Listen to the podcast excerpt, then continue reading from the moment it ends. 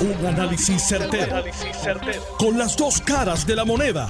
Donde los que saben no tienen miedo a venir. tienen miedo a venir. Esto es el podcast de Análisis 630 con Enrique Quique Cruz. 5 y 5 de la tarde de hoy, jueves 5 de mayo.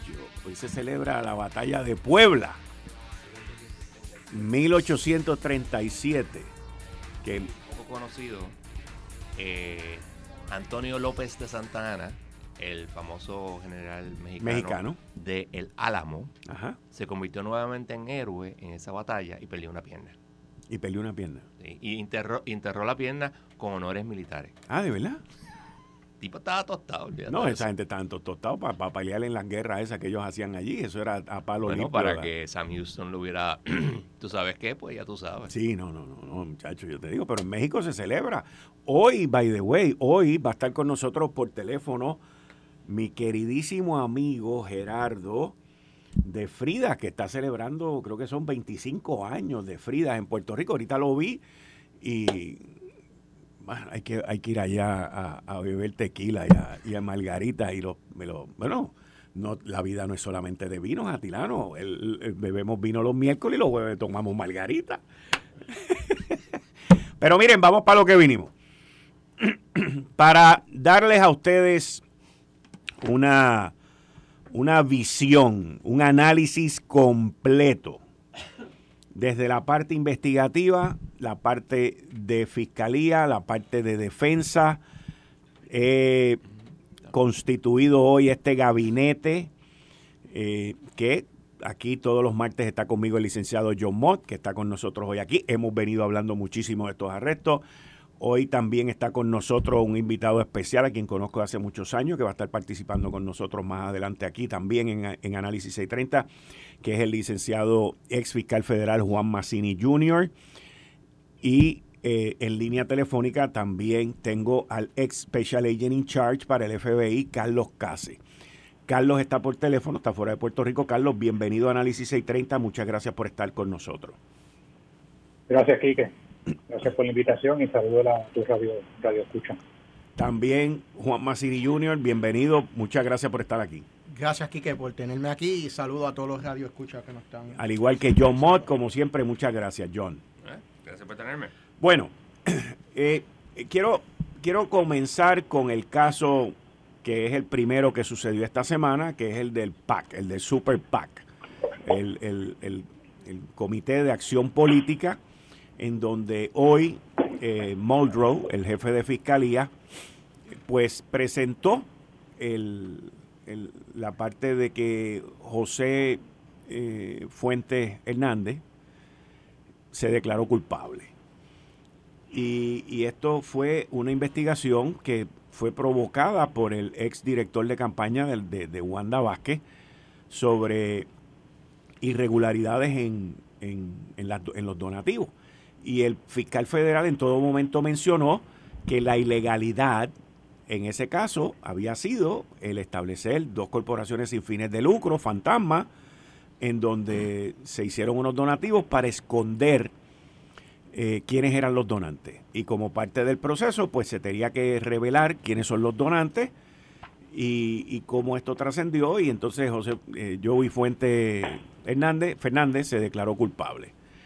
Eh, eh, Carlos Cáceres, desde el punto de vista investigativo, esto se presenta en el Federal Election Committee, Commission, perdón, eh, el FBI investiga y confrontan a José Fuente Hernández, le miente, oculta información y termina declarando culpable. Se termina declarando culpable, es un information lo que se presentó ayer y pues entonces el individuo está cooperando. Eh, y eso básicamente, pues ahí termina la investigación, Carlos. No, Quique, eh, yo creo que al contrario, porque el, el information menciona a otros individuos que obviamente no están identificados y no se puede descartar del saque de que esos individuos no estén siendo investigados. Eso es uno. Lo otro, quiero aclarar que se declara culpable, el se declara culpable a esa information en el día de ayer, pero no necesariamente implica que esté cooperando, puede ser también, ¿verdad? No tengo esa información, está cooperando o no, pero puede ser también, Quique, que la evidencia en contra de él era tan contundente y por lo que aparece en el, en el information que leí esta mañana, eh, el FBI y Fiscalía Federal tenían mensajes de texto y otros otras comunicaciones y otra documentación que a mi juicio serían irrefutables en un, en un tribunal federal y por ende causa su alegación de culpabilidad al al, perdón, al, al information. A veces, a veces los abogados de los individuos dicen, mira, la evidencia es tan contundente que es mejor que levanten las manos del saque, vamos a, tragar la píldora gorda eh, rapidito para que te saques esto, ¿verdad? De, de, de, de, este problema de encima. Así es que si está cooperando o no, por lo menos yo no he recibido esa información, pero puede ser la otra alternativa que te acabo de explicar. Ok. John, John Mott, licenciado John Mott. Eh, sí, bueno, yo estoy de acuerdo con, con, con o sea, yo no veo esto como, o sea, fíjate que eh, para hacer un information en un felony, tú tienes que tener el consentimiento del acusado. Y eso fue que, mira, este, en algún momento se dieron cuenta que estaban investigando, eh, el abogado, como muy bien dice Cáceres, le dijo, mira, o sea, está frito, vamos a ver si podemos llegar a un deal le dieron un deal que de todas maneras incluye con toda probabilidad dos años de cárcel, 24 meses. Ese es el mínimo eh, si él tiene un criminal history de uno, que es el mínimo que puede tener y probablemente sea lo que tenga. O sea que estamos hablando de... hay que esperar obviamente al, al eh, Pre-Sentencing Report, que por eso es que los meses para, para la sentencia y dependiendo de lo que haya allí, pues serán los dos años o a menos que el abogado pueda este argumentar que le den un variance y lo bajen. Licenciado Juan Massini Jr. y ex fiscal federal. Mira, esto es simple, Quique lo cogieron por embustero. O sea, no hay otra manera de ponerlo. y, lo es, eso es, lo que pasó. así mismo. O sea, este, there's nothing to it. Esto no es muy Aquí no hay mucho que buscar. no, no. O sea, esto básicamente, bajo, bajo la ley federal de elecciones, tú tienes que rendir unos informes. Y ellos, en el informe que rindieron, mintieron, fueron embusteros. that's straight and simple. Y el cálculo que se saca a base de cuánto tiempo tú vas para la cárcel o no es a base del tipo de, embuste y en este caso el tipo de embuste se calcula a base del dinero que, fueron objetos y cuando tú miras este el plea agreement son eh, un nivel 17 que con el, la categoría criminal 1 es de 24 a 30 meses y, y, eso es. Así que es... Y quiero hacer una salvedad. Adelante. Para que todo el mundo entienda el information no incluye una acusación por obstrucción a la justicia. Exacto. Pero en, el, término de sentencing guidelines, eso es un factor y es importante porque el burden of proof es, eh, eh, preponderancia de la prueba, no es más allá de dudas razonables. O sea, pero cuando tú dices, aquí entonces yo, yo me encuentro en, un, en un cruzacalle, eh, porque me dice que no incluye obstrucción a la justicia, no obstrucción a la justicia. pero mintió lo que pasa tiene donde donde miente entonces es en los reportes o cuando lo fueron investigar él mintió él mintió eso por eso es que lo están acusando. Eso hay, una acusación sobre eso. Pero hay un hay una parte en el sentencing guideline el, el, cálculo del sentencing guideline que te dice este obstrucción a la justicia dos puntos. Que te sube de, de un 15 a un 17 y eso podría haber afectado la, el tiempo que estaría. Eso es una determinación o un principio que hace el fiscal, que normalmente tendría que pasarse prueba, pero probablemente esto fue por acuerdo, y no tienes que pasar prueba más allá de duda razonable. Te voy a dar un ejemplo. Yo tengo un cliente que está 30 años preso porque el, juez eh, Fusté entendió que él mintió en su testimonio. Tenía siete acusaciones. El jurado le encuentra no culpable de cinco. Y de todas maneras, usted dijo, no, tú mentiste. Y le mete un, un increase que era equivalente a como 100 meses por el mentir. Y yo llevé el caso del apelativo y yo estoy argumentando y me mira la juez este Thompson y me dice, pero es que yo no veo nada malo aquí. La otra juez este me dice lo mismo, aquí no hay nada malo y el tercer juez pues, parece, me cogió pena y no dijo nada, pero me pasaron por la piedra. O sea, el juez puede determinar. Pero Fuentes le mintió, no le mintió a los agentes cuando fueron a hablar con él. No lo dice. O sea, se implica, pero no lo dice. El se implica, pero no lo dice. Carlos, ¿qué tú crees? Probablemente. Sí, eso puede ser. De hecho, hay un hay un estatuto, el, el, el, el US Code Section 1001, ¿verdad? Sección 1001 del Código Título 18, que hace delito o codifica como delito el mentirle a un agente federal durante el curso de una investigación y ciertamente puede ser que no esté incluido en el information, pero el juez cuando está aquí aquilatando la prueba, ¿verdad? Y mirando eh, la investigación como tal, puede tomarse en consideración para, para aumentarle, eh, ¿verdad? Uno o dos puntos, lo que sea que sean las guías de sentencia, y obviamente pues eso le, le aumenta la exposición a los años o los meses de, cárcel que tenga que cumplir. En este caso le subió dos puntos y de un 15 que podría haber tenido tenía un 17. Masiri. Mira, el cargo inicial es por mentirle al, Federal Election Commission, no, al, FBI. Lo que pasa es que si tú miras el Statement of Facts, cuando ellos te dicen que entre mayo del 2021 a diciembre del 2021, eh, el acusado eh, proveyó información confidencial de la existencia de, una investigación federal, implicando de que querían que o que no hablaran, que, que, que destruyeran este documento o lo que fuera, para entorpecer esa investigación. Y eso es el obstruction of justice que se refiere. es la opción, correcto. Que es lo que se refiere cuando le suben dos puntos. De la manera que la sentencia es una tablita, brinca la tablita y es suma y resta y te da una, te da un número y te va a la categoría penal de la persona y eso te da entonces a base a base de lo que ustedes ven ahí va preso o no va preso oh sí a menos que pueda venir con un cuento de correcaminos el, el, el, abogado y un ay bendito bien grande, el hombre va preso. Massini.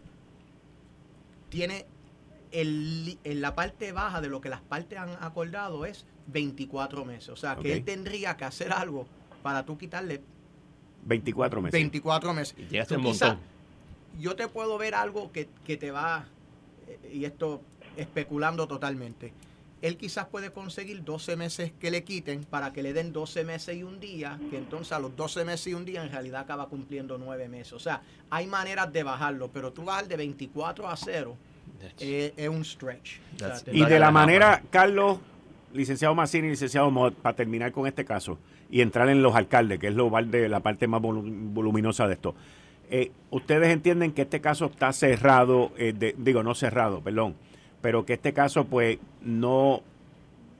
Bueno, déjame, reconfigurar la, pregunta. Hay otras dos investigaciones que se están llevando a cabo que tienen que ver con PACs, que tienen que ver con Super PACs. Eh, ¿Cómo ustedes ven que ha salido este primero y cómo ven los otros dos que se han rumorado? Como han dicho los fiscales federales por año, los casos salen cuando están listos. El fiscal, eh, hay una cosa que se llama, una doctrina constitucional que se llama prosecutorial discretion, discreción del fiscal. Nadie puede obligar al fiscal, o sea, al gobierno, a acusar a nadie. Eso está totalmente prohibido. ¿Ok? Y ellos deciden en el momento que ellos entiendan que lo deben hacer. Y mi experiencia es que cuando ellos te radican un caso, hay un overkill de evidencia que es como que, ay Dios mío, que yo voy a hacer ahora. Así que. Masiri. Mira, es especulativo, te voy a decir, porque cuando yo era fiscal, yo tuve un montón de investigaciones que investigaba y luego del gran jurado entendía o que no tenía los elementos para, para llevar el caso a juicio o entendía que quizás me faltaba algo y, y, si no lo tenía, no lo tenía y este sabiendo cómo esta fiscalía funciona y todo lo demás, o sea, ellos van a estar seguros que tienen todas las T cruzadas, todas las I este, puntualizadas para estar seguros antes de traer una, una acusación. O sea, van eso, eso es así. Y, eh, y, el hecho de que hayan otras este, investigaciones no significa que van a haber otras acusaciones. o sea, eso, eso es lo importante. Una investigación no, no conlleva una acusación que muchas veces lleva a ello, pero, pero no necesariamente es, eh, es sinónimo una de la otra. Tienes que entender que un juicio es como una guerra. Tú nunca sabes lo que va a pasar. Yo una vez tuve un caso donde seis personas en un bote de 40 pies trajeron 5 toneladas de marihuana. Los cogió del Coast Guard y los grabaron. ¿Qué pasa? De momento, cuando estamos en el juicio, nos dice el fiscal, hay un problema. Habían voluntarios en el jurado. Eso coincidía con el caso de Filiberto Ojeda, que la juez eh, eh, Cerezo había secuestrado todo el veneer jury, que es de donde tú sacas el jurado, y habían llamado de la secretaría a, diferentes jurados potenciales para ver si podían venir. Y eso no se puede hacer. Cuando yo vengo y, le, y cuando se explican todo eso, el juez este, Gerbonini, que era un excelente juez, me dice, ¿qué ustedes quieren hacer? Y los primeros dos, ah, yo quiero Mistral. Me levanto y yo digo, no, yo quiero seguir. Pero yo quiero que usted me dé esta mañana para explorar el asunto de Double Jeopardy. El juez me dijo, ay, vas a tener tiempo. Cuando se dio cuenta, le ganamos 4 y 2, dio un vallatazo y dio un Mistral. Seguimos el juicio e inmediatamente alguien cogió mi brief diciendo, mira, aquí hay un double jeopardy. Lo mandó al primer circuito, nos paralizaron el caso, tienen que venir en una semana aquí a argumentar el caso. Y ganamos el caso. Saqué cuatro traficantes de drogas. Fue mi primer caso, de verdad, o sea, impresionante de, criminal, por un tecnicismo, porque eh, en un juicio tú no sabes lo que puede pasar. Entrando ahora en los dos arrestos de hoy. Y yo tengo aquí un organigrama de corrupción municipal, que lo presentamos hoy en la tarde, donde está Félix Elcano Delgado, luego está Oscar Santamaría, luego está JR Asfal, con Mario Villegas y Raymond Rodríguez. Y los alcaldes que no han aceptado el Consejo de Fiscalía Federal y de FBI, porque en este caso, pues Fiscalía Federal y FBI le han dicho, vengan, vengan, vengan, los que no han aceptado ese consejo han sido arrestados en las madrugadas. Ángel Pérez, Reinaldo Vargas de Humacao, Javier García Pérez de Aguabuena y el vicealcalde de Trujillo Alto, Radamés Benítez. Los que han aceptado eso han sido el, el anterior alcalde de Aguabuena, Luis Arroyo Chiqués, Eduardo Cintrón, y Félix Elcano Delgado. Y en un gran signo de interrogación, nadie sabe qué va a pasar con José Luis Cruz. La primera, eh, la primera pregunta, alcalde de Trujillo Alto. La primera pregunta, empezando contigo, Carlos. Hoy el juez, el fiscal federal, jefe de Fiscalía Federal, dijo, hay más. Le preguntaron, hay, sí, hay más alcaldes siendo investigados. Le preguntaron, ¿son bastantes? Él dijo, suficiente. Aquí estuvo el jefe de la División de Integridad Pública Federal en esa conferencia de prensa. Aquí hay muchas compañías que están en esto. Los alcaldes que están siendo investigados, todos los están escuchando ustedes tres ahora. ¿Cuál sería tu consejo, este Carlos? Aquí que mi consejo es, ¿verdad? Como hemos hablado anteriormente, está, estamos en medio de una tormenta y hay que guarecerse, ¿verdad? Y en ese sentido, pues qué mejor manera de guarecerse los alcaldes que saben que han hecho algo mal y que están conectados de alguna manera con estos traqueteos del, asfalto y del recogido de basura y demás, que, ¿verdad? que consulten con su almohada, que consulten con sus abogados y que vayan y le toquen la puerta al FBI o a Fiscalía Federal para hacerle el acercamiento de una posible cooperación, porque de lo contrario le van a tirar con todo lo que con todo lo que tengan en términos del pliego, pliego acusatorio. Y es, es mucho más es mucho más fácil mucho menos complicado eh, verdad para salir mejor eh, en un caso como este cooperando desde el principio que haciendo y pulseando con fiscalía y con el FBI para entonces luego darse cuenta de que lo, la evidencia es tan y tan y tan contundente de que no tienen otra opción que levantar la mano, ser culpable y, y cooperar ¿verdad? Para poder aminorar el, golpe en términos del tiempo a cumplir en la cárcel. Esa es mi recomendación. Massini. Mira, yo lo que le puedo decir es lo siguiente. El que piense que pueda hacer una avestruz y meter la cabeza debajo de la arena y de que la tormenta le va a pasar por encima y no le va a volar el pelaje, eh, está en la luna de Valencia. That ain't gonna happen. Así que este, obviamente el que ha hecho las cosas bien, el que se ha asesorado bien, el que ha este, eh, emitido los contratos como son, pues que duerma tranquilo, que hable con su abogado, pero que duerma tranquilo. Pero el que no, yo le sugiero que por lo menos, por lo menos que llame a su abogado y, que, lo, y que lo llame expeditamente. Porque eso se va a seguir, o sea, lo hemos visto ya en los últimos meses. O sea, cae, un, cae uno, cae otro eh, eh, es como, como unos dominó, es como eh, descascarar una cebolla y eso va a seguir con las distintas ramificaciones. Así que la tormenta no va a pasar, se te va a quedar encima si, si hiciste algo mal. Mod. Primero que todo, contrata abogado con experiencia criminal federal. Número dos, como decía mi tía, los tragos amargos se pasan rápido. Como dice el colega, mira, te van a coger eventualmente. O es mañana o es pasado, te van a coger. Fíjate que hubo un alcalde, ex alcalde, que lo arrestaron. Sí que lo van a seguir. Acuérdense, si usted cometió el delito hoy, hay cinco años, un delito grave, federal, normal. Son cinco años para que te puedan acusar. Y, y espérate, y te interrumpo, es cinco años desde el último acto. O sea, si tú cometes un acto hoy, empieza a coger ese término cinco años. Pero si yo hago otro acto de aquí a seis meses, son eh, cinco años, de, esos seis meses. de esos seis meses. O sea, que, eh, o sea que, que, son cinco años, pero, pero a partir de, tu último acto. Y hay una cosa bien importante que uno se olvida. La razón que usualmente te ponen el 371, que es esta conspiración, es porque si tú tienes un co-conspirador, ese co-conspirador puede decir lo que él te dijo, lo que, él, lo que tú dijiste, y no es hearsay.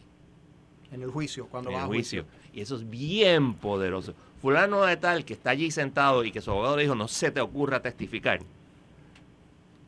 dice, me dijo tal cosa, tal cosa, tal cosa. ¿Y qué va a pasar? Que ese es el único testimonio que va a escuchar el jurado, porque normalmente los abogados de defensa criminal federal no se les ocurre la idea como pasó con mi cliente que se puso a testificar y, tiene, está 30 años preso, en un caso eh, federal. Punto. Tú no testificas. Ahora, eh, Carlos, desde el punto de vista cuando se lleva a cabo esta investigación, vamos a decir que ustedes pues tienen a un, como tienen ahora, pero lo voy a usar como ejemplo porque es lo que está ocurriendo, a, a Cano, que es el niño símbolo de todo esto, y a, y a Oscar Santamaría. Tienen esos dos. Ellos dos van a la oficina de un alcalde y le dejan dinero, un sobrecito allí con 10 mil pesos. Y la investigación y la vara alta que tú me has explicado cuando es un funcionario electo, un funcionario público, en términos de la cintila de, prueba, tiene que llevar a que se filme, eh, me refiero en, cámara o en sonido, lo que sea, el, el intercambio, el quid pro quo?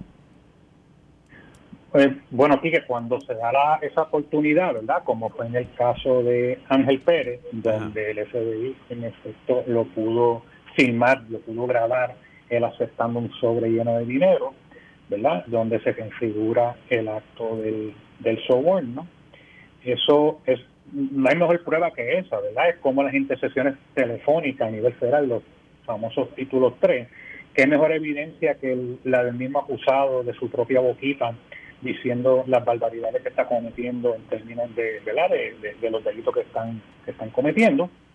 Y, y esa, esa es la mejor prueba, pero no es necesariamente la única prueba, ¿verdad? En muchos de estos casos que estamos viendo, inclusive luego del arresto de, del exalcalde Guaynabo Ángel Pérez, donde los demás alcaldes que estaban envueltos con estas compañías que han sido objeto de investigación, que eran los que estaban pagando los sobornos, ¿verdad? Pues prácticamente recogieron velas y cortaron sus comunicaciones con estas compañías y estas personas.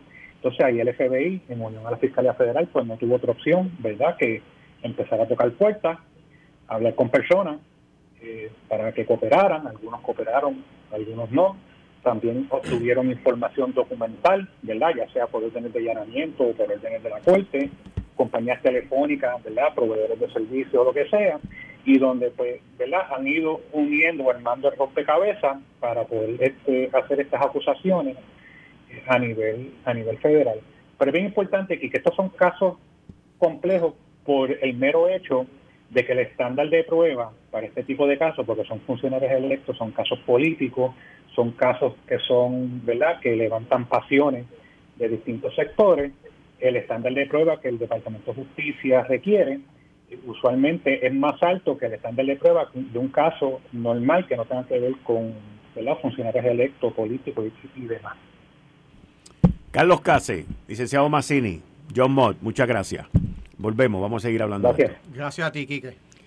Voy a una pausa, regreso inmediatamente con ustedes aquí en Análisis 630. Próximo, Atilano Cordero Vadillo, que también tiene su análisis, su opinión sobre esto. Eh, estás escuchando el podcast de Noti1. Análisis 630 con Enrique Quique Cruz. 5 y 36 de la tarde de hoy, jueves 5 de mayo del 2022. Tú estás escuchando Análisis 630. Yo soy Enrique Quique Cruz y estoy aquí de lunes a viernes de 5 a 7. Y me escuchas a través de Noti1 de lunes a viernes. Así que estamos aquí como todos los jueves con el amigo compañero Atilano Cordero Vadillo que tiene que decir mucho sobre lo que pasó esta mañana. Buenas tardes Atilano, bienvenido, muchas gracias. Muy buenas tardes Quique un placer y un honor estar aquí contigo como todos los jueves. y un cordial saludo a nuestra distinguida radio audiencia. Hoy es un día triste. Día triste para Puerto Rico y triste para los políticos honestos. Porque aquí hay muchos políticos honestos. Y pagan justo por pecadores.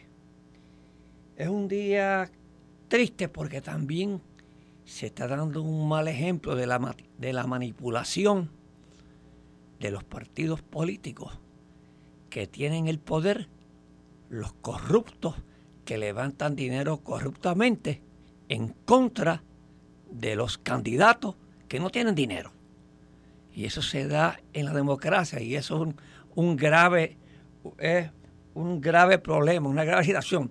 Por eso es que esto se tiene que castigarse duro este esquema de corrupción, como tú dijiste, que yo siempre estaba pendiente, la abundancia de anuncios que había eh, este, en las campañas políticas en contra de los otros candidatos. Yo me acuerdo que el, eh, amigo Jorge Dávila, eh, como tú dijiste aquí, que fue el que llevó esta parte a, a la Junta Estatal de Elecciones, donde él decía que, sus anuncios estaban coordinados con la campaña del candidato Pedro Pierluisi. y el tiempo le dio la razón. Esta, esta, esto que estamos nosotros hoy viviendo envía un mensaje negativo a los inversionistas extranjeros yo como empresario, ahora saldrá, verá en todos los periódicos, en las primeras planas, en los televisores, en la prensa de todos los países, la corrupción rampante que hay en Puerto Rico. Le envía ese mensaje negativo para que la gente no vengan a invertir a Puerto Rico. Y si vienen a invertir a Puerto Rico, pues tienen que, hacer como pasa lo que nosotros criticamos aquí en otros países, que está la mordida. En México le dicen la mordida. En otros países le dicen otro nombre. Pero todo es el soborno. Y yo creo que ese estigma nosotros tenemos que quitárnoslo. Y, este, y eso es lo que está mandando ese mensaje. Los inversionistas siempre quieren venir a invertir en un lugar que no haya corrupción, que no suceda lo que está, lo que ha sucedido. Entonces eso le hace daño al desarrollo económico de Puerto Rico. Este, por otro lado, tenemos que estos, como dije anteriormente, estos políticos corruptos, que no es la mayoría, que es una minoría, es una minoría. Tenemos que nosotros que castigarlo fuertemente. Aquí hay que, hay que pasar dinero por debajo de la mesa para tener un contrato. Eso es lo que estamos, ese mensaje es el que estamos nosotros mandando al extranjero. Aquí hay que pasar dinero para hacer un negocio en Puerto Rico. Y eso no es la imagen que necesita Puerto Rico. Es la imagen que le estamos enviando al gobierno federal nosotros al que nos envía los dineros para desarrollar a Puerto Rico. ¿Por qué, ¿Por qué es que está actuando el FBI? Porque son dineros federales. Son dineros federales. Y mientras tú eres honesto, los que lo están escuchando somos honestos, pagamos contribuciones, está estos, estos corruptos dañándonos nosotros la imagen. Y los dos partidos de mayoría están viando ese mensaje. ¿Por qué?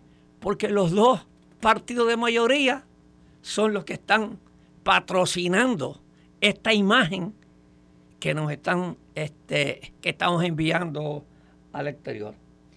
Y yo creo, yo estaba siempre analizando y que, aquí tiene que surgir un, un partido que tenga vergüenza, que tenga honestidad, que no sea corrupto y que nosotros los puertorriqueños nos sentamos orgullosos de que nos represente y de pertenecer a ese partido, sin ideologías políticas, porque el problema aquí es la contraria ideología política. Aquí tenemos que tener un gobierno que atienda los problemas sociales y económicos de Puerto Rico y, y la ideología política se tienda aparte. Entonces, podemos seguir teniendo, vamos a tener a desarrollar a Puerto Rico bien, vamos a tener una buena imagen en, eh, en, el gobierno federal. Esto, esto hace que muchos votantes no vayan a votar porque desconfía del proceso. Se desconfía del proceso. Así es que yo espero que, gracias. Anoche me di un vino con un amigo mío y en el silencio brindé por el FBI, brindé por los alguaciles, por la Corte Federal, que si no fuese por ello, aquí la confusión nos estuviera arropando. Gracias, los felicito y que sigan cogiendo a todos estos corruptos. ¿Tú crees que van más? Pero claro, pero, ¿y tú lo dudas? No, yo no, yo te pregunto a ti. No, porque yo no soy político. Yo sé, por eso es que te pregunto, ah, porque tú, tú, tú, tú, tienes esa... La mentalidad empresarial. es que, no, no solamente la mentalidad empresarial, es que se te ve... Tú estás como que iluminado. Iluminado, claro, claro. O sea, que yo quisiera que, que, no quedara uno aquí en Puerto Rico, que no quedara uno. Oye, porque nos está dañando nuestra imagen. Oye, el puertorriqueño no es ese. El político puertorriqueño no son eso. No son eso, Quique. Aquí hay gente buena, aquí hay políticos buenos, aquí hay políticos decentes, aquí hay políticos trabajadores. De todos los partidos. Y esos manduletes manganzones. Eso, eso. Que aquí hay una escuelita. ¿Una escuelita de qué? La escuelita anticorrupción que se le da toda esa. Pero, hay una escuelita anticorrupción. Pero tú no lo sabías. No, Así. Ah, Yo pensé que era otro tipo de escuelita. A, a todo aspirante político se le da. Una clase. Unas clases para que no joven, para que sean honestos, para que sean decentes. Oye, gracias a Dios que tenemos escuelita. Si no las tuviéramos también. ¿Tú te imaginas? ¿Ah? te imaginas? ¿Qué hacen esa gente cuando van a esa escuelita? ¿Se cuelgan? No, no, no es que se cuelga. Eh, no prestan eh, atención. porque tienen otra mentalidad. El viejo, el viejo mío en paz descansa decía que es un jíbaro de moca. Decía el pejo huevero, si no se los come, los huele. Y esos son esos. okay. Esos son los mismos. El que nace, y el que nace barrigón, no le valen faja. Y el que quiere la vida fácil, ¿ok? Le pasa eso. Por eso es que yo no creo en que, en que los federales que tanto yo admiro le den, este, hagan tratos con ellos poco. No, lo mínimo que deben echarle es cinco años mínimo a cada uno, mínimo. Para que aprendan, para que respeten, para que los demás cojan. Ahora, si vienen y cooperan, y oye, estamos hablando de casi un millón de dólares, Quique.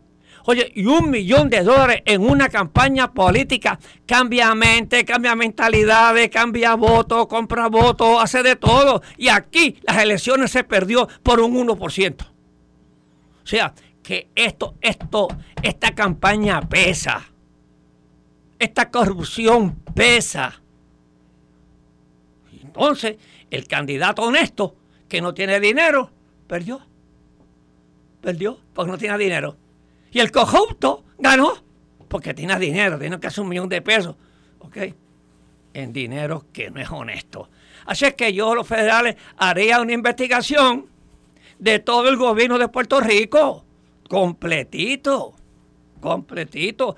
Aquí hay muchos. Van a caer unos y otros no van a caer. Porque tú sabes cómo es esto, que unos hablan y otros no hablan. ¿ok?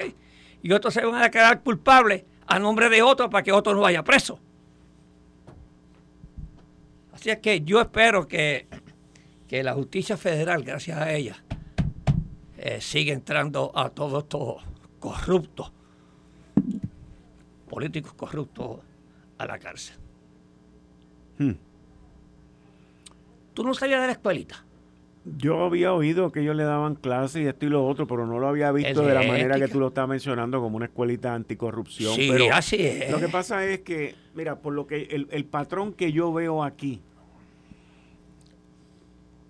casi todos estos han sido alcaldes nuevos, porque parte del, patrón, cuando digo nuevo que llevaban más de un término, dos términos, porque todos desde que entraron, entraron ya a picar desde el principio, casi todos estos que están aquí. Y entonces tú te das cuenta, pues que esta gente ya vienen con ese objetivo. O sea, no vienen con el objetivo de, de mejorar el pueblo, de trabajar, no vienen con el objetivo de lo que le dijeron a la gente, sino que vienen con el objetivo de, de que la posición que van a tener les va a brindar un ingreso económico adicional que ellos nunca habían tenido. Mira, Quique, Quique, hermano mío, el que, el que hizo todo este engranaje de corrupción es un niño. ¿Es qué? ¿No es un niño? No. ¿Ni, ¿Ni es un neófito? No. ¿Qué es él? Corrupto. No. Profesionalmente, ¿qué es él? Abogado. CPA. Ah, no, tú estás hablando del. Espérate, ahora, perdóname, que yo estoy hablando del de yo estoy pensando en los municipios y tú estás pensando en, el de en el del millón de el pesos. del millón de pesos, en el PAC, en, el, en el, Comité de Acción Política. Oye, para tú estructurar un PAC. Sí, pero te voy a decir una cosa. Digo, tú perdona y, y, y, te voy a decir algo. Tú me dices que el tipo es CPA, pero es bruto también. Pues, pues, no, es que se le van. No es que es bruto, es que se le van. bueno, se le van. se duermen con laureles. Pero es que es bruto. o sea, ¿cómo tú te vas a poner, cómo tú te vas a poner a bregar con algo federal? público autorizado. Pues está bien. En inglés. ¿ok? Y, oye, y ese PAC tenía 822 mil dólares, casi un millón de dólares registrados. Oye, porque tú sabes que algunas veces nos registran cosas aquí. Bueno, a veces, ¿Ah? a veces tampoco lo donan todo, pero el punto que te digo, y la razón que te digo que es bruto, ¿ok? Es que se puso a hacer informes fatulos. Y tú estás trabajando con una cuestión que es federal. No es porque sea federal. Si es federal o estatal, tú tienes que ir con la verdad. Es más, ese tipo ahora, si el, si el propósito era que los donantes no se enteraran, pues mira, ahora están todos enterados y están todos retratados. O sea, pero tú tienes que ser bruto para arriesgarte tú, tu familia y hacer una cosa como esa. La brutalidad no es solamente es ciega también. Cogen confianza, Kike. No, porque Tú, no, tú sabes que no, tú sabes, hay una palabra que va más allá de la confianza y te voy a decir cuál es la soberbia. Bueno, se va combinada. Ah. Se va combinada. La soberbia. Pero se confían mucho porque se creen potentosos. Exacto. Eh, se creen, están al lado del candidato a gobernador. y, yo voy a hacer esto y me voy a ganar millones de pesos. Oye, y lo más que me gustó, ¿sabe qué fue el nombre? ¿Qué fue? ¿Qué fue? Lo más que me encantó. A mí que me gusta el mercadeo, ¿sabes qué? el nombre que, escogieron. Salvemos a Puerto Rico. Salvemos a Puerto Rico de los pillos que son ellos. De ese que hay que salvarlo a pues, Puerto los Rico. tuyos federales nos salvamos de eso. Los, si no existieran, los federales nos salvaron de eso. Salvemos a Puerto Rico. Mírate cómo son inteligentes. Esto fue el, podcast de Notiuno. Análisis 630 con Enrique Quique Cruz. Dale play a tu podcast favorito a través de Apple Podcasts, Spotify, Google Podcasts, Stitcher y notiuno.com.